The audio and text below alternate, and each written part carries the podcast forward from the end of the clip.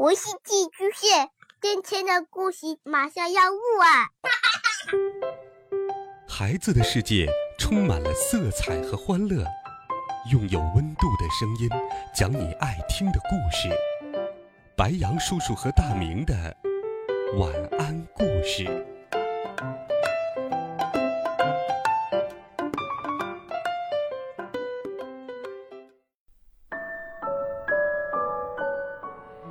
小朋友们、同学们，大家好，欢迎收听白杨叔叔讲故事。今天，白杨叔叔继续给你准备了《我爱成长》系列故事，一起来听《我爱成长》系列故事《觉知力》，帮助你我很快乐。第三集，小贤和达达的备忘录。小贤。你为什么不写备忘录？达达像把备忘录摊在一边做别的事情的小贤问道。其他孩子看到老师写在黑板上的备忘事项，都在认真的抄写。相反，小贤只是在草稿纸上画画。写了也没有什么用呗？为什么？达达不明白小贤说的话。我妈妈。不懂这些英语，爸爸也因为工作去了外地，现在不在家。小贤是多文化家庭的孩子，小贤的妈妈是外国人。达达和小贤成了同桌之后，虽然两个人没有很亲密，但是达达也从来没有嘲笑过小贤长得和别人不一样。在别人偶尔戏弄小贤的时候。达达会对戏弄小贤的人说：“不要这么做。”达达认为，这样子戏弄小贤的人很幼稚、很无聊。就算是这样，要准备的东西你没有写下来的话，该怎么办？明天上课还要用呢。达达问他，但小贤什么话都没有说。所以，小贤，你才经常没有带要提前准备的东西。达达这才想起来，小贤经常不带上课要用的材料。每到这时候，小贤就像其他同学一样，经常受到类似于打扫卫生的惩罚，或者是被老师点名提醒。但是，比起其他的孩子，小贤不带作业或是不带要准备的材料的次数要更频繁。达达赶紧在备忘录上写下了老师说要记下的内容，还在其他孩子收拾书包的时候多写了一张一模一样的。老师，我走了。老师再见。老师把一二年级的孩子们送到校门口，孩子们向老师道别。达达一出校门口就赶紧走到小贤的身边。小贤，收下这个吧。这是什么？你不是没有在备忘录上写要准备的东西吗？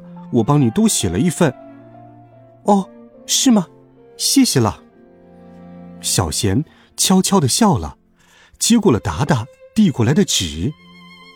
其实，在教室的时候，达达就犹豫着，要不要把这张写着备忘录的内容交给小贤，因为他在想，这样做会不会让同桌感到厌烦。但是，犹豫来犹豫去，还是觉得给他比较好。晚上，达达回到家后，跟着妈妈一起去了超市。达达，明天要带到学校的东西是什么？要买什么？想好了吗？嗯，我带备忘录来了。妈妈和达达从地下卖场一直走到卖文具的三楼。胶水和剪刀家里有，现在要买黑色的绘画笔和彩纸，还有，妈妈，家里有旧杂志吧？那个也要带到学校才行。哦，是吗？